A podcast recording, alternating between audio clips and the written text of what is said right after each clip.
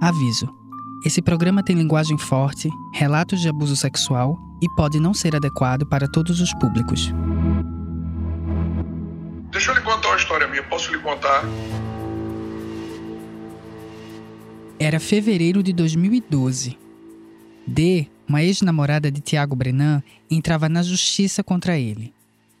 Ela acusava Brenan de alienação parental e questionava a guarda do filho dos dois, que tinha na época sete anos.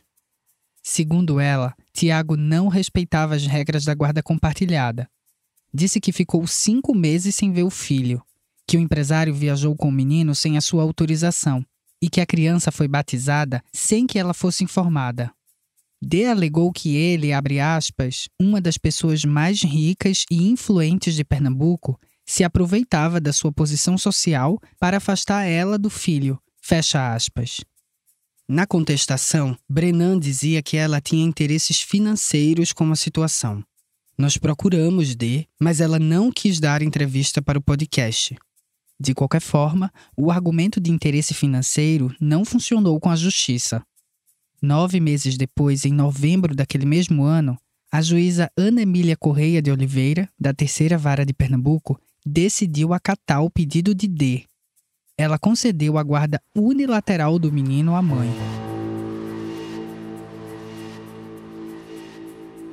Dois meses depois, no entanto, a juíza pediu o afastamento do caso, ela justificou que uma das partes estava, abre aspas, se valendo de vários expedientes infundados para atrasar o processo. Fecha aspas. Procura saber no Fórum de Pernambuco o que, que eu fiz.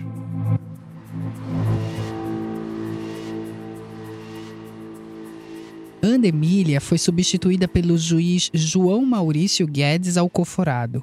Em dezembro de 2017, ele reverteu a decisão em favor de Tiago Brenan, e deu a guarda unilateral do garoto ao pai.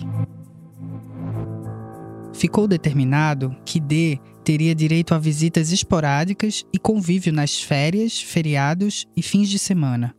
Na decisão, o juiz disse que Tiago, abre aspas, demonstrou ser um pai completamente investido na função de melhor educar o filho.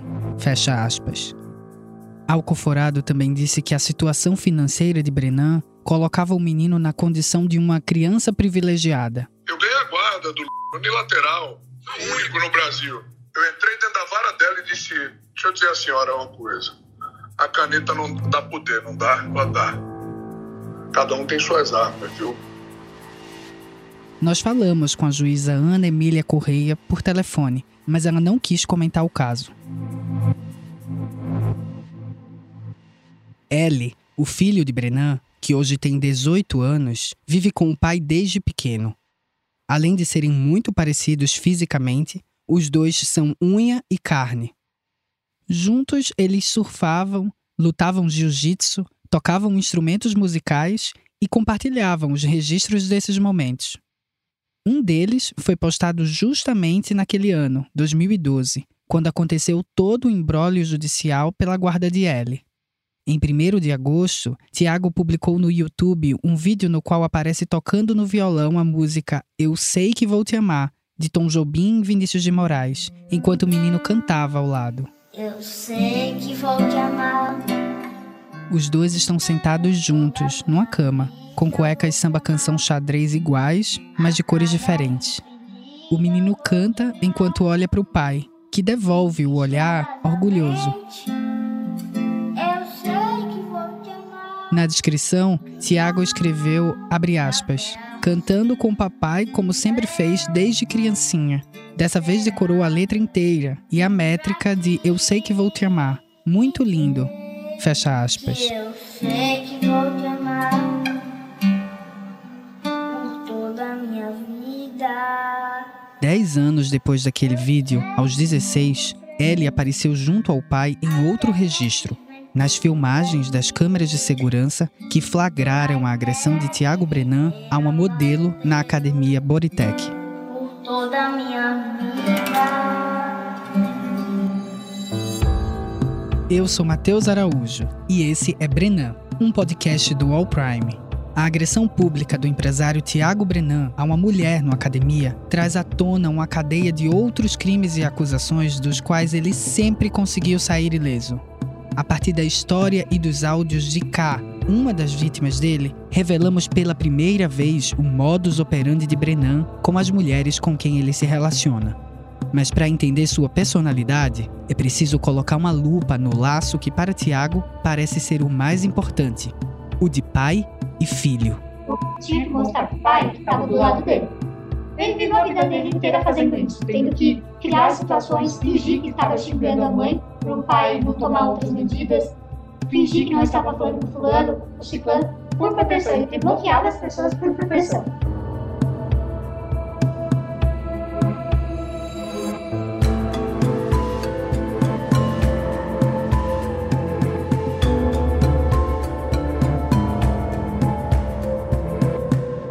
Episódio 5 A morte antes da desonra. Em setembro de 2021, vídeos de uma relação sexual entre Tiago e K foram divulgados via WhatsApp.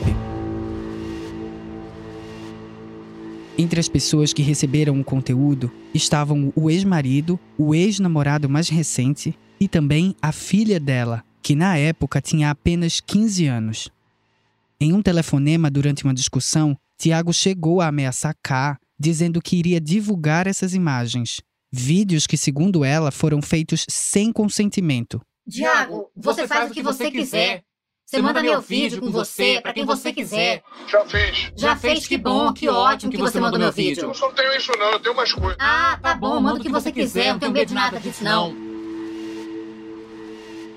As gravações não foram enviadas do número de Tiago, mas sim do telefone do filho dele, L. Nas mensagens que acompanhavam esses vídeos, Brenan dizia que era ele mesmo, Tiago, o emissor daquele conteúdo. K contou isso na oitiva ao Ministério Público. Ele fez questão de falar que era ele. Tiago tinha a senha do celular de L. Segundo o depoimento do filho ao Ministério Público, aquela não era a primeira vez que o pai usava o aparelho dele para enviar mensagens para outras pessoas. A legislação prevê punição para quem divulgar conteúdo íntimo de terceiros na internet, e mesmo que o conteúdo tenha saído do celular de L, é Tiago quem está sendo indiciado por isso. A proximidade entre pai e filho é tão importante quanto a relação com K para entender Tiago Brenan. Era com L que Tiago estava em agosto de 2022 quando agrediu uma mulher na academia. Repare nessa mulher de preto que está treinando sozinha. O exercício vai ser interrompido por este homem que acaba de chegar ao local. Ao ver a modelo, ele para e parece se incomodar. O homem vai até uma funcionária e reclama que a mulher está atrapalhando a passagem. Poucos minutos depois, o homem retorna e começa a discutir. A mulher não abaixa a cabeça, diz que não vai sair do local. A briga evolui. Ah lá, nossa, não, ele, ele, ele cospe primeiro. Ele cospe primeiro no rosto dessa moça e continua com as agressões covardes. As pessoas, inclusive, tentam é, interceder, tentam separar, mas ainda são ameaçadas também. Me parece que é, tem um aí que é filho dele. Ó, e vem uma outra moça para tentar separar essa covardia. Olha o tamanho do cara, velho. Olha o tamanho do cara. A situação toda aconteceu na noite do dia 3 de agosto de 2022, no shopping Guatemi, que fica no bairro dos Jardins, em São Paulo. Nas imagens do circuito de câmeras de segurança do local, dá para ver que Ellie chega perto da confusão, observa, mas logo perde o interesse pelo que está acontecendo. Ele volta para a máquina de supino, termina uma série de exercícios e depois vai embora, como se o que tivesse acontecido ali fosse algo corriqueiro. Assim como era o envio de áudios agressivos a um primo com câncer. Tiago fazia isso, como você já ouviu. E Ellie também. Yazon, rapaz, você tá tão calado. Tu tá morrendo, né? É o mais conhecido como desertor. Ô Yazon, tu tá namorando uma necrófila, é? Teu Tô vendo aí nessa tua foto de perfil. No dia 28, o vídeo da agressão foi ao ar pela primeira vez numa reportagem do Fantástico. Tiago e mais gente já sabiam que o vídeo seria exibido. Pelo menos é o que disse uma mulher que vamos chamar de H. À época, ela namorava com o filho de Brenan. Nós já tínhamos ciência que sairia no Fantástico muito antes, através de uma pessoa, uma amiga que contou pra gente, que esses comentários na academia, e ele deu risada, ele tirou sarro da minha cara, ele falou que o que ele fez não era pra esse nível, que era coisa de bandido, aparecer em Fantástico. H tinha 29 anos quando tudo isso aconteceu. 13 anos a mais que L. H afirma ser empresária do ramo de eventos. Segundo o depoimento dela, os dois tinham amigos em comum e se conheceram numa festa. Ela só teria ficado sabendo da idade do menino tempos depois. A mulher também disse que para Tiago, a condição para que ela continuasse saindo com L era de sempre levar uma amiga para fazer companhia a ele, o sogro. Então, começou a virar uma condição. Eu sou uma pessoa que eu conheço bastante gente. Moro em São Paulo há bastante tempo. Já trabalhei no meio de meninas com, com eventos, com, com coisas. Isso me aproxima de muitas pessoas. E aí o Thiago começou a usar isso até com brincadeirinha, que você é cafetina, que você é isso, você é aquilo, até que, é, tô sendo sua cafetina de, de, de graça, então, né? Esse áudio que a gente está ouvindo é de um depoimento dela ao Ministério Público de São Paulo, em setembro de 2022. Na ocasião, ela estava acompanhada do namorado, L, e da mãe dele, D. Em alguns trechos, é possível ouvir comentários do filho de Tiago. H conta que quando o caso foi noticiado, a família estava de malas prontas. Filho e pai tinham programado uma viagem de surf para o Peru e ela ia também.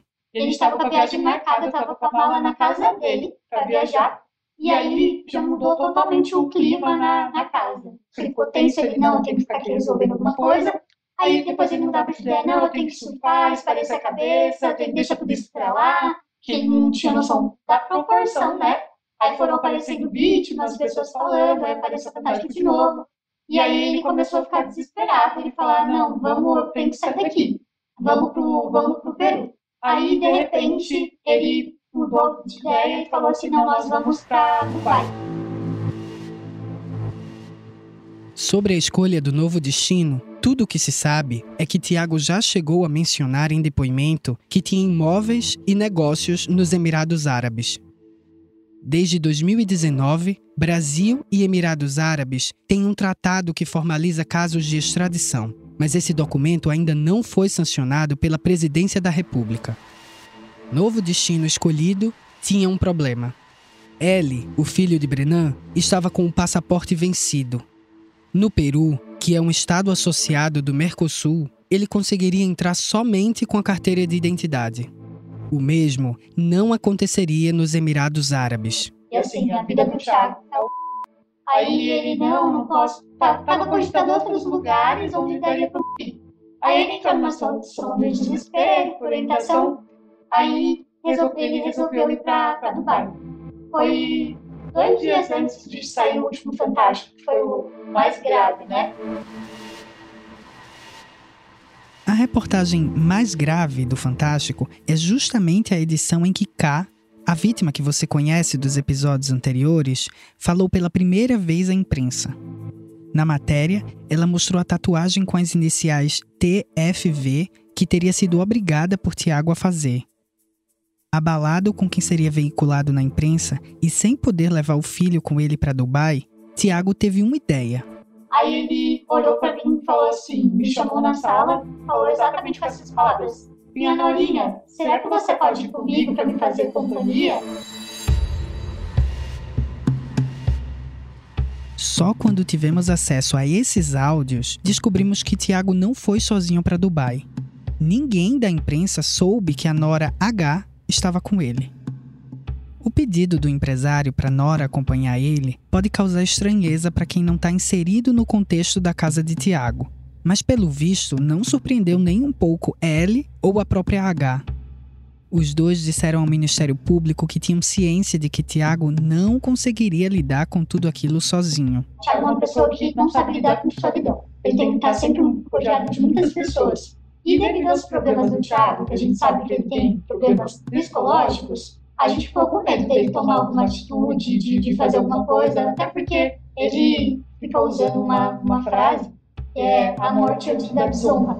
E isso preocupa a gente.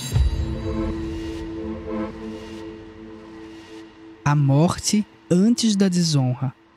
A frase é como um mantra para Tiago. Nas redes sociais, ele a exibia frequentemente.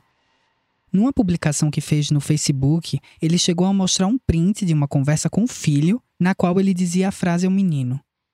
Em depoimento, C, uma das mulheres estrangeiras que acusam Tiago de estupro, lembrou disso. Tem que ser morte antes de honra, sei lá.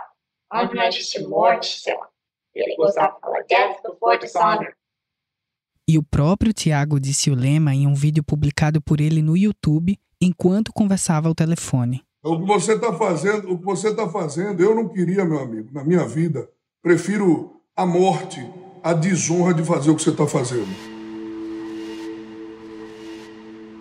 Segundo H, ela e o namorado tinham medo de que o sogro levasse aquilo ao pé da letra. O menino então fez um pedido à namorada. Um dia chegou e falou: você, você vai com ele, eu vou chegar. Porque até então eu ia tirar o passaporte e três, quatro dias depois estaria lá, em Dubai. E eu fiquei tranquila com isso. Ela falou: tudo bem, eu vou. Na verdade, antes dela viajar, a gente já sabia que ia dar em merda. Já sabia que ia dar em merda. Esse é L, durante o depoimento da namorada ao Ministério Público, em que os dois participaram juntos. Mas como, como até ali eu nunca tinha tido um problema, o Thiago nunca tinha me agredido verbalmente. É, na minha cabeça, Bem, bem, não, para uma pessoa normal não é bem. Quando você vê a situação, só que pra gente que convive e vê como ele trata outras pessoas, você se sente uma princesa de sendo tratada por ele. Porque isso virou o parâmetro de normalidade dentro da casa. E eu queria que eu fosse. exato. Se ela não fosse, obviamente eu não ia mais falar com ela. né? Eles dizem que se H não fosse com Tiago para Dubai, ele proibiria ela de continuar a se relacionar com o filho. A atitude não parece a de alguém que gostava de bancar o parceirão do menino, quase mais um amigo do que pai, como eles sempre mostraram. Mas, de acordo com depoimentos de vítimas, da Nora e do próprio L, as coisas na casa de Tiago eram bem diferentes da relação de companheirismo exibida nas redes sociais. E o garoto estava acostumado a viver essa contradição fazia muito tempo. Até hoje eu tenho uma dificuldade de me relacionar com as pessoas da minha própria forma, sem tentar me personificar no Tiago, entendeu? Porque eu fui criado em uma casa onde, pô, eu tive uma festa de aniversário a vida inteira. Eu posso contar nos dedos as vezes que eu saí com um amigo meu, para dormir na casa de um amigo meu, para sair para um restaurante comer.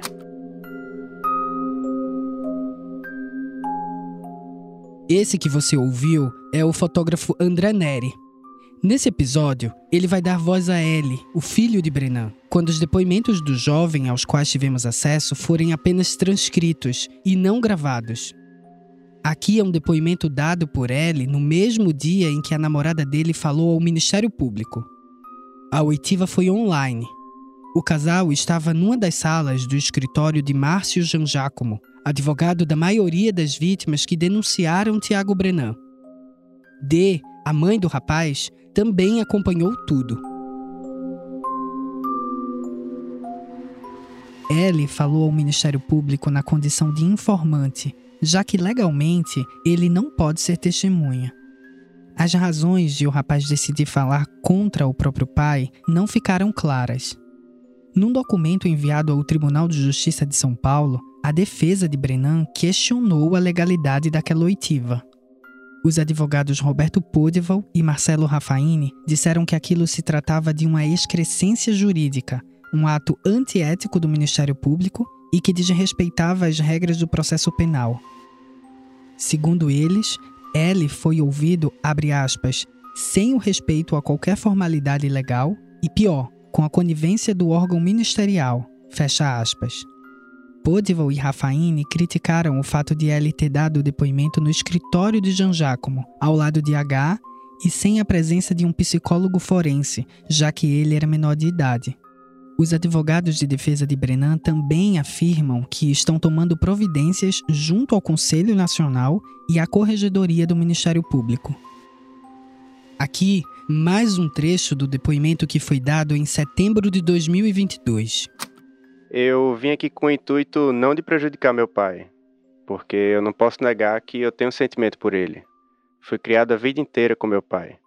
Então eu vou falar a verdade. Se a verdade prejudicar ele, infelizmente eu não posso fazer nada, né? Ellie fez questão de frisar que não compactuava com o comportamento e as atitudes agressivas do pai. Eu quero deixar clara a parte do eu não sou meu pai, entendeu? Eu não sou meu pai. E todas as pessoas do meu convívio sabem que a minha índole, o meu caráter, a minha vontade difere muito do meu pai, completamente do meu pai. Eu não quero ser responsabilizado por coisas que ele fez, por coisas que ele causou. Para acompanhar esse depoimento, então, a gente dá uma pausa naquela imagem de pai e filho parceiros e vai para uma realidade que não está estampada em nenhum álbum de família. Eu vivi a vida toda com ele e sempre fui orientado a fazer o que ele mandava. Só que para mim era muito claro desde pequeno que o que ele dizia que era certo e o que eu achava que era certo era muito diferente, entendeu? Eu fui criado escutando ele falar que minha mãe usava droga e que minha mãe me abandonou, basicamente. Em um dos momentos quando a relação com Tiago ficou insustentável, segundo ele, o garoto chegou a fugir de casa. Quando eu fugi de casa pela primeira vez, no dia 15 de abril de 2020, eu encontrei minha mãe depois de muito tempo. Já não via ela há uns sete anos. Só que, por obra do destino, coisa de Deus, eu sempre tive uma relação muito boa com minha mãe, independentemente de qualquer coisa, porque sempre foi o jogo dele tentar me jogar contra minha mãe. Ele foi para o Recife. O menino tinha 14 anos e saiu de São Paulo atrás de D. Na capital pernambucana, mãe e filho procuraram a delegacia de polícia de crimes contra crianças e adolescentes. Ellie prestou queixa contra o pai, alegando sofrer maus tratos. Ele me ligava e começava a falar coisas do tipo: Isso vai ficar marcado na sua vida. Você está traindo seu pai. A única pessoa que lhe ajudou, que lhe deu alguma coisa, e começava a fazer todo um jogo mental comigo. E ele me convenceu sim, a ir na delegacia dizer que era tudo mentira. Ellie tinha relatado à polícia uma série de violências. Disse que o pai batia nele mesmo antes dos cinco anos e que sofria punição com corda e baquetas de bateria. Chegou a contar que uma vez em Fernando de Noronha, Tiago quebrou quatro cabides de roupa nele. Na época da queixa, Ellie foi submetido a uma perícia no Recife. O laudo do exame indicou escoriações no braço direito, causadas por instrumento contundente. A reportagem do UOL teve acesso a esse inquérito, que continha também fotos de marcas de agressão nas costas do adolescente e um registro que o garoto fez do pai deitado num sofá ao lado de uma arma. Segundo Ellie disse à polícia, Tiago fazia aquilo para torturá-lo e intimidá-lo psicologicamente. Dois dias depois, no entanto, o rapaz voltou à delegacia e retirou tudo o que tinha dito. Disse que as marcas eram outras coisas e pediu para alterar tudo. Chamado a depor, Tiago argumentou que os hematomas do filho foram, abre aspas, lesões causadas pelo próprio adolescente a fim de convencer a mãe de que era agredido, fecha aspas. Para a polícia, Ellie disse que tudo não tinha passado de um mal-entendido, um ato de rebeldia. O inquérito foi arquivado. Ao Ministério Público, em 2022, Ellie comentou sobre essa desistência. Não tem nem como falar que aquilo que foi dito no meu inquérito de 2020 era mentira, porque tem inúmeras provas no próprio inquérito. Fotos, mensagem de WhatsApp, vídeos, Qualquer animal bípede que lê o processo inteiro vai saber que aquilo ali é a mais pura verdade, entendeu? Eu não tô querendo ser juiz aqui, mas pelo amor de Deus, gente, não tem como não ser verdade. Está mais claro do que a água que eu fui lá no outro dia induzido a me retratar.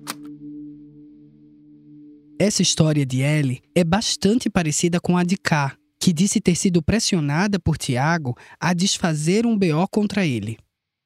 Mesmo sabendo mais do que ninguém quem era Tiago, Ellie continuou a incentivar a ida da namorada com o pai para o exterior. No dia 4 de setembro de 2022, Tiago e H embarcaram para Dubai. O empresário deixou o Brasil horas antes de ser denunciado pela primeira vez pelo Ministério Público de São Paulo por lesão corporal e corrupção de menor, por supostamente ter incentivado o filho a ofender a modelo agredida por ele na Boritec. Tiago passou pela imigração à meia-noite e dez daquele domingo. Ele e H decolaram a 1h25 da manhã, na primeira classe, com passagens que custaram 81 mil reais cada. O empresário tinha retorno ao Brasil previsto para o dia 18 de outubro de 2022, conforme constam nos bilhetes aéreos anexados pela defesa dele ao processo. Antes de partir, H fez um acordo com o filho de Tiago. E eu deixei isso muito bem claro antes de sair de São Paulo. Eu falei, eu tô com teu pai, eu tô com vocês, eu tô sempre parceiro, só que assim, eu tô pelo certo. Tudo que está pro caminho errado, não conte comigo, eu já tô te avisando isso antes virou para mim e falou assim: ele também não vai contar comigo se ele fizer algo errado. Ele só vai contar comigo com apoio, como estar perto com ele, eu não, não vou abandonar meu pai, mas eu não vou fazer nada errado. Só que não demorou muito para começarem os problemas. H tinha viajado com dois celulares, um de São Paulo e outro de Miami, cidade onde a empresa em que ela trabalhava na época tinha uma filial. Os números brasileiros dela e de Tiago não faziam ligações de vídeo e tinham algumas outras limitações no território dos Emirados Árabes. Quando descobriu isso, Brennan achou de bom tom pegar para si o telefone estadunidense da Nora, como ela conta. H não teve outra opção que não ceder. E explica o porquê. Ele vai colocando coisas na sua cabeça que você fica em dúvida do que é verdade, do que é mentira, do que é certo, do que é errado ele vai te afastando de pessoas, ele vai tomando posse do seu celular, que ele fala que ninguém tem nada para esconder de ninguém. A minha senha é tal. Você tem a senha do meu celular, eu tenho que ter tua senha, meu filho tem que ter sua senha. Se você não tem nada para esconder, você dê a senha do celular. Aí ele ficava bravo, falava, perguntava se eu não confiava nele, que tinha que deixar com ele, que eu não tinha a biografia dele para falar aquilo para ele. Tudo era em questão da biografia dele, que tinha biografia para tudo.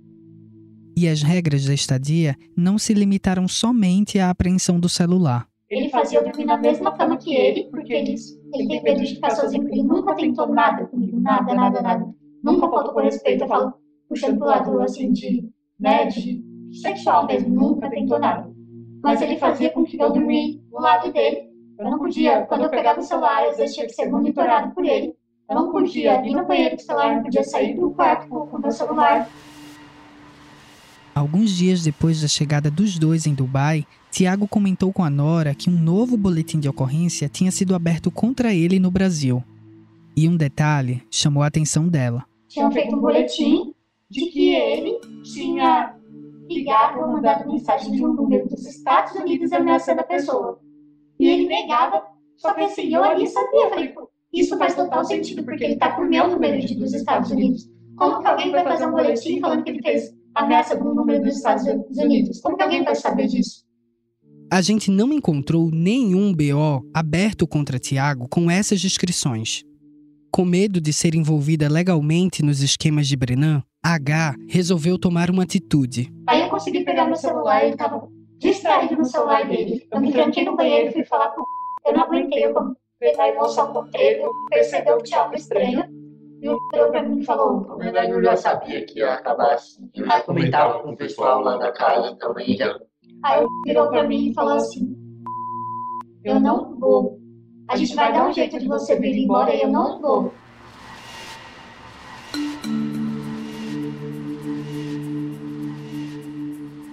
Diante de Tiago, um homem alto, forte e faixa preta de jiu-jitsu, H não era uma ameaça física desafiar quem ele considera de alguma forma inferior é uma constante na vida de Tiago, segundo o próprio filho dele disse naquele depoimento que André Neri está lendo pra gente.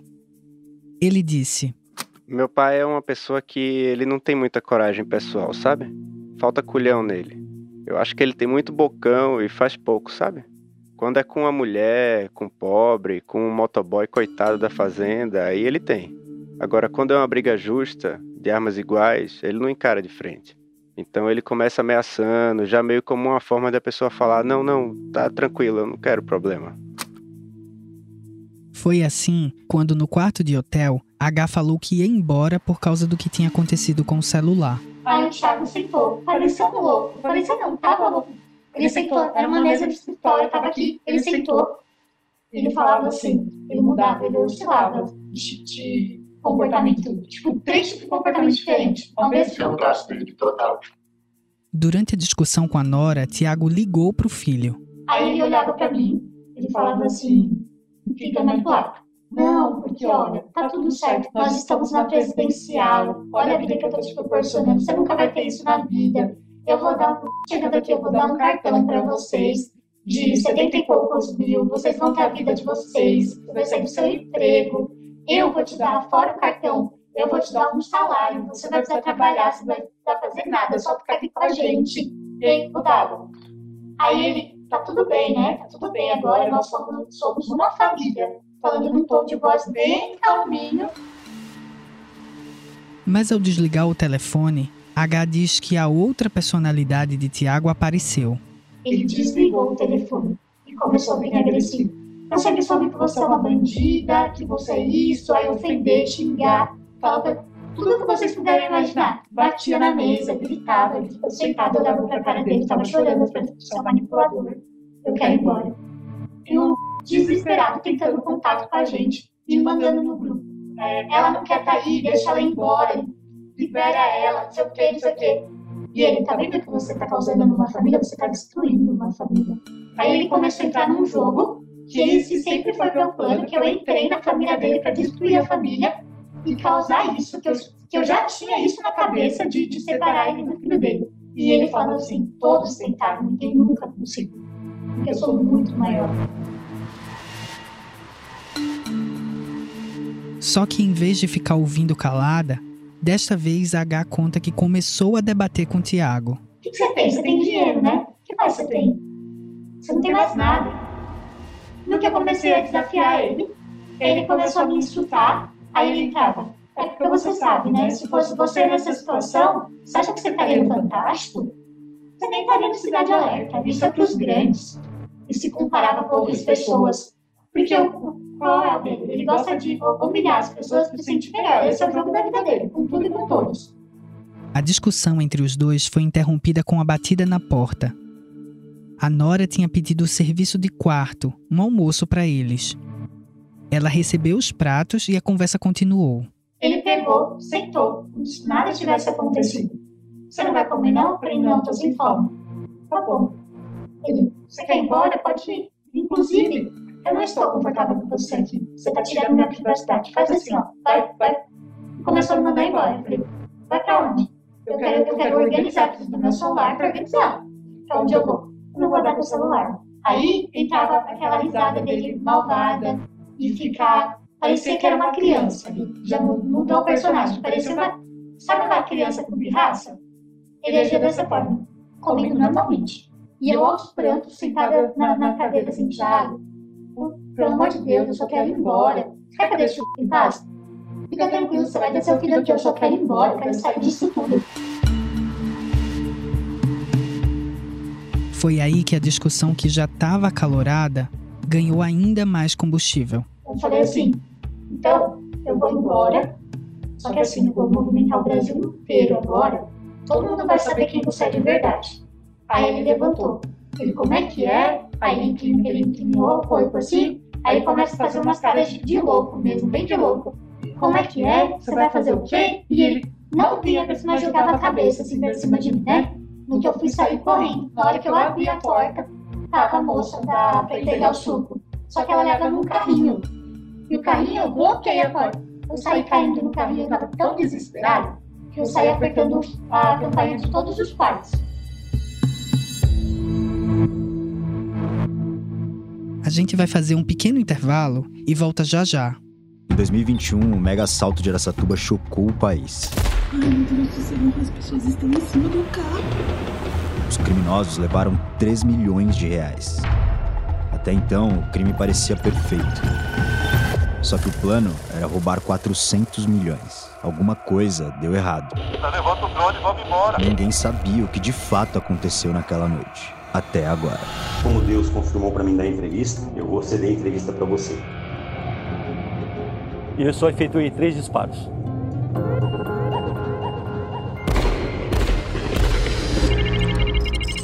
O documentário Cidade Dominada já está disponível no UOL e no YouTube de UOL Prime.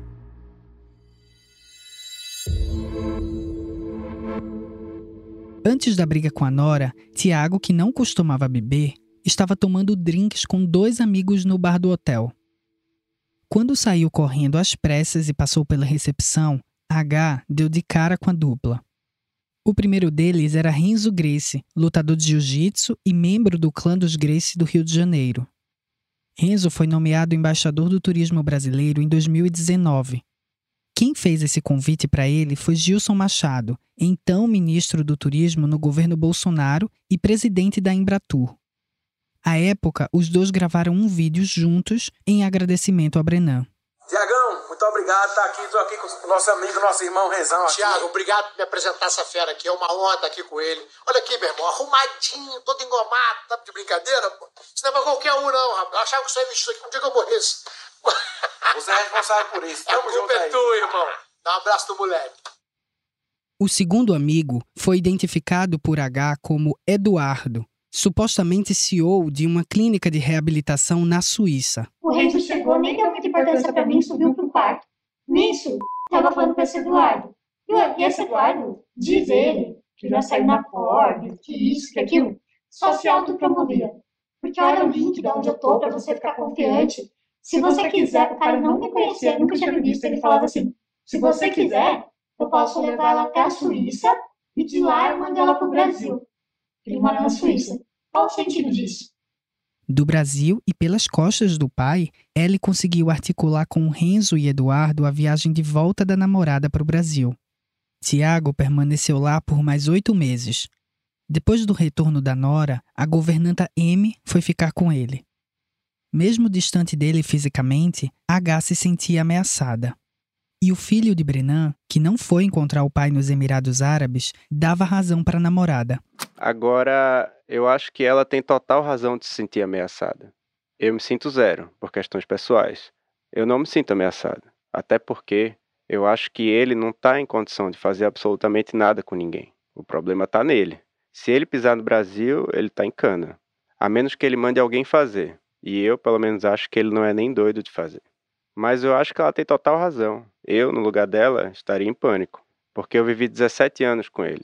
Então eu narrando aqui para você vai parecer natural, porque foi minha vida. Mas uma pessoa que tem 27, 28 anos, que nunca experimentou nada desse tipo, é um marco na vida dela, entendeu? Eu acho que de todas essas mulheres, ela é a quem mais tem razão de se sentir ameaçada, porque dentro dele é como se ela tivesse me roubando dele, entendeu?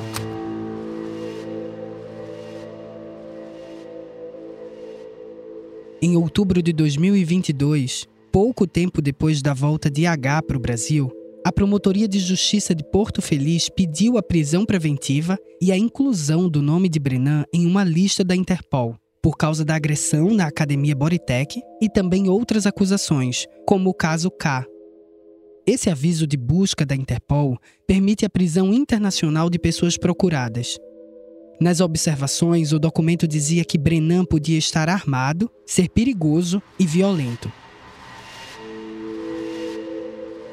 Ele chegou a ser preso lá nos Emirados Árabes, mas foi liberado no dia seguinte após pagar uma fiança cujo valor não foi divulgado. Em março de 2023, uma nova prisão preventiva, ainda pelo caso da academia, foi decretada pela Justiça. No início de abril, Tiago publicou um vídeo no canal dele no YouTube. Ele se defendeu de uma acusação de estupro, que eu vou contar em detalhes no próximo episódio, e disse que no Brasil muita gente tem sede de justiça. Citou os pais, que segundo ele estavam doentes, e o filho, que estava sozinho no país. Afirmou que ia enfrentar o que tivesse que enfrentar por causa deles, se referindo à volta ao Brasil. Tudo é distorcido. Você é o vilão, você é o jeito pior do mundo. Eu acho que isso é ruim para o país, né? Isso é ruim para todo mundo. Fez um dano enorme na minha vida. Eu vou me apresentar, provavelmente vão me prender injustamente. Ele foi preso novamente no dia 17 de abril, ainda no país estrangeiro, quando teve sua extradição autorizada pelos Emirados Árabes. O presidente do Brasil, Luiz Inácio Lula da Silva, deu a notícia durante um pronunciamento. Aliás, falar em violência é uma coisa importante. Os Emirados Árabes liberou o tal do Brenan, aquele que bate mulher, e a Polícia Federal acho que está indo buscá-lo essa semana para prendê-lo aqui no Brasil. A equipe da Polícia Federal que foi buscar Tiago nos Emirados Árabes foi selecionada a dedo. Tinha até um escrivão faixa preta em jiu-jitsu por causa do histórico agressivo do empresário. Em 29 de abril de 2023, ele desembarcou usando boné, máscara e um blusão vermelho em cima dos braços, escondendo as algemas. Durante depoimento à Justiça em 21 de junho de 2023, Brenan afirmou ao juiz Fernando Henrique Maceroni Maia, da segunda vara de Porto Feliz, no interior paulista, que estava no Brasil por vontade própria. Eu entrei em contato com o vice-presidente da Interpol para as Américas, Dr. Valdeci Urquiza, delegado de Polícia Federal, e disse que iria voltar ao Brasil por vontade própria. Não houve o processo com sucesso de extradição, nem o Lula que trouxe o Tiago. Tá? Voltei porque meus pais estavam com cânceres, entendeu? Voltei sabendo que iria ser preso injustamente. Ao contrário de alguns que fogem, eu vim por livre e espontânea vontade. A gente procurou a Polícia Federal para confirmar a informação. Em nota, a assessoria de imprensa disse que não comenta esse tipo de caso. Também tentamos falar com o vice-presidente da Interpol para as Américas, Valdeci Urquiza, que foi mencionado por Tiago a PF não autorizou a entrevista. Desde que foi extraditado, Tiago está preso no Centro de Detenção Provisória, no bairro de Pinheiros, em São Paulo. Quatro meses após a chegada de Brenan ao Brasil, o filho dele voltou à justiça para prestar depoimento na condição de informante a respeito do episódio da academia Boritec. A gente conseguiu os áudios dessa audiência. Também participaram os advogados de defesa e Márcio Jean Giacomo, que representa muitas das mulheres que acusam Tiago Brenan. Na ocasião, a advogada de Tiago, Maria Clara Santiago, perguntou a ele sobre o que a modelo Helena Gomes teria dito ao pai dele na academia. Você conseguiu ouvir o que foi dito ali, principalmente pela Helena? Consegui, muito bem. E o que, que foi dito ali, por gentileza? Você quer que eu diga o que ela falou para meu pai? O que ela falou pro seu pai, exatamente. As piores agressões, assim, de nível mais, mais baixo, assim, que você pode imaginar. Desde dizer que minha avó é uma porca por ter tido ele como filho, a dizer que ele só tem o dinheiro dele, que nossa família não presta, a chamar ele de filho da puta. Os piores xingamentos que você pode imaginar.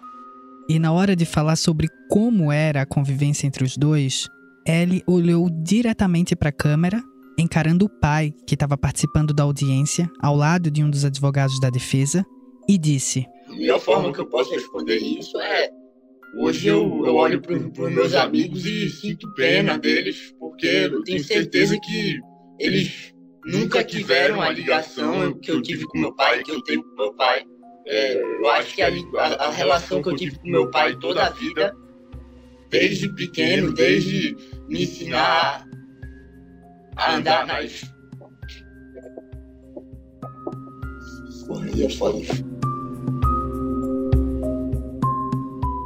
Os dois se emocionam. Tiago chora. Ellie tira um minuto para beber um copo d'água. As questões são retomadas. O promotor Bruno Rodrigues pergunta a Ellie sobre a contradição entre o que ele acabou de dizer e o que foi dito por ele no depoimento anterior à volta de Tiago ao Brasil. Novamente, eu gostaria de esclarecer porque essa pergunta aí do, do senhor promotor foi muito boa pra eu pegar aqui a oportunidade de esclarecer um dia que eu fui levado ao escritório desse senhor aí que está aí na câmera, o Dr. Márcio Jean Giacomo, de maneira criminosa. Excelência, pela ordem. Aqui, o promotor interrompe a fala de Ellie. No depoimento do garoto, fica claro que ele e a namorada já não estão mais juntos. A gente entrou em contato com ela diversas vezes, mas ela não atendeu e nem retornou as ligações. Bom, como eu estava dizendo, eu fui levado.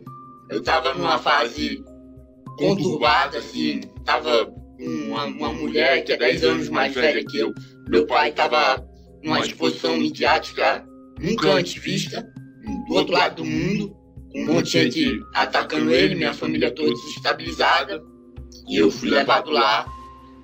Quem me colocou em contato com ele foi minha mãe. E eu, de fato, falei coisas horríveis do meu pai. Coisas assim que me deixaram muito tempo sem dormir em paz. Muito tempo sem dormir em paz. Nesse momento, novamente, Ellie olha diretamente para a câmera do computador. E também gostaria de ressaltar que eu fui 100% constrangido. Fui 110% constrangido. Inclusive, a minha namorada na época deu depoimento do meu lado. Quando eu cheguei na sala, essa sala que, que o senhor está sentado aí, nessa mesma sala, quando eu cheguei nessa sala, já tinha por vídeo um, promotor do Ministério Público de nome Josmar. Então eu não tive muita defesa. É, que coisas horríveis o senhor disse sobre o pai do senhor? Bom, eu acho que as coisas que eu disse é o que qualquer adolescente com raiva de um pai diria para filho do pai, né? Sim, e por que o senhor estava com raiva dele? Bom, são motivos pessoais meus e eu não, não gostaria de, de revelar, sabe? O promotor insiste em perguntar quais seriam essas coisas horríveis. Ele questiona o rapaz sobre o que seria verdade, aquilo que tinha dito ao Ministério Público em setembro de 2022 ou agora. O questionamento gerou uma discussão entre os advogados de defesa e o promotor. Excelência, eu não vou responder mais não. Tá, o senhor não vai responder essa pergunta ou todas as perguntas? Não vou responder mais nenhuma pergunta.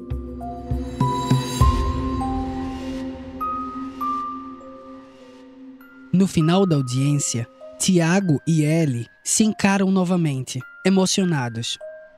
Pai e filho se despedem fazendo um gesto de continência um para o outro.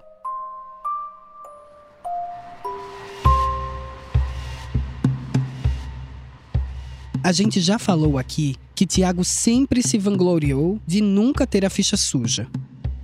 Numa conversa de telefone gravada com K em 2021, ele disse que sequer tinha pisado numa delegacia em toda a vida. Eu, eu nunca fui na delegacia 41 anos com tanta briga que tive. Em 2022, num vídeo publicado no YouTube dele, o discurso já mudou um pouco. Um cidadão sem nenhum processo em andamento. Bom, para que seja mais precisa essa colocação, havia um processo prescrito de um uso de jet ski, uma contravenção por uso de jet ski. Recentemente, em 2023, a fala voltou a ser diferente. Nunca respondi um processo penal no estado de São Paulo e em Pernambuco, acho que talvez no máximo uma, uma briga, uma lesão corporal. Essa questão que o senhor respondeu por agressão foi no estado de Pernambuco? Eu devo ter respondido, eu não, lembro da tipificação, mas com certeza devo ter tido uma briga ou duas, mas lesão leve dos dois lados, esse, coisas frívolas. Até agora, a gente contou 41 acusações contra Tiago. Denúncias que vão de porte de maconha, desacato a policiais e alienação parental, até agressão, perseguição e estupro. No último episódio, a ficha policial de Tiago Brenan é trazida à tona por completo pela primeira vez.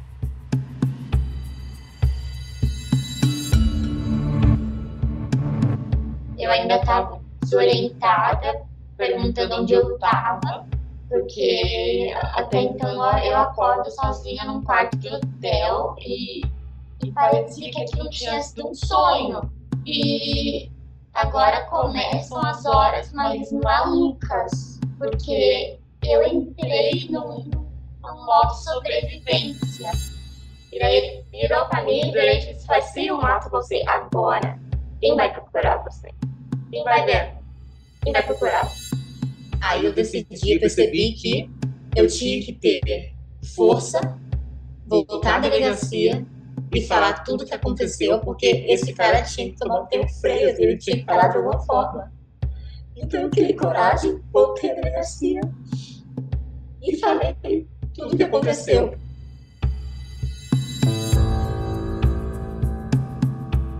Eu sou Matheus Araújo e esse é Brenan. A pesquisa e reportagem do podcast foram feitas por mim e por Juliana Sayuri. O roteiro é de Clara Helstab. Montagem de Danilo Correia. Desenho de som de João Pedro Pinheiro. Trilha sonora de João Pedro Pinheiro com base na obra de Luiz Álvares Pinto. Trilhas adicionais do Epidemic Sound. O design é de Eric Fiore. Motion design de Leonardo Henrique Rodrigues. Direção de arte Gisele Pungan e René Cardilho. Coordenação de Juliana Carpanês, Lígia Carriel e Olivia Fraga. O podcast é um produto de Wall Prime, que tem Diego Assis como gerente geral de reportagens especiais. O projeto também conta com Murilo Garavello, diretor de conteúdo do UOL. Este episódio usou áudios da Record News, da TV Band e da TV Brasil. Qual?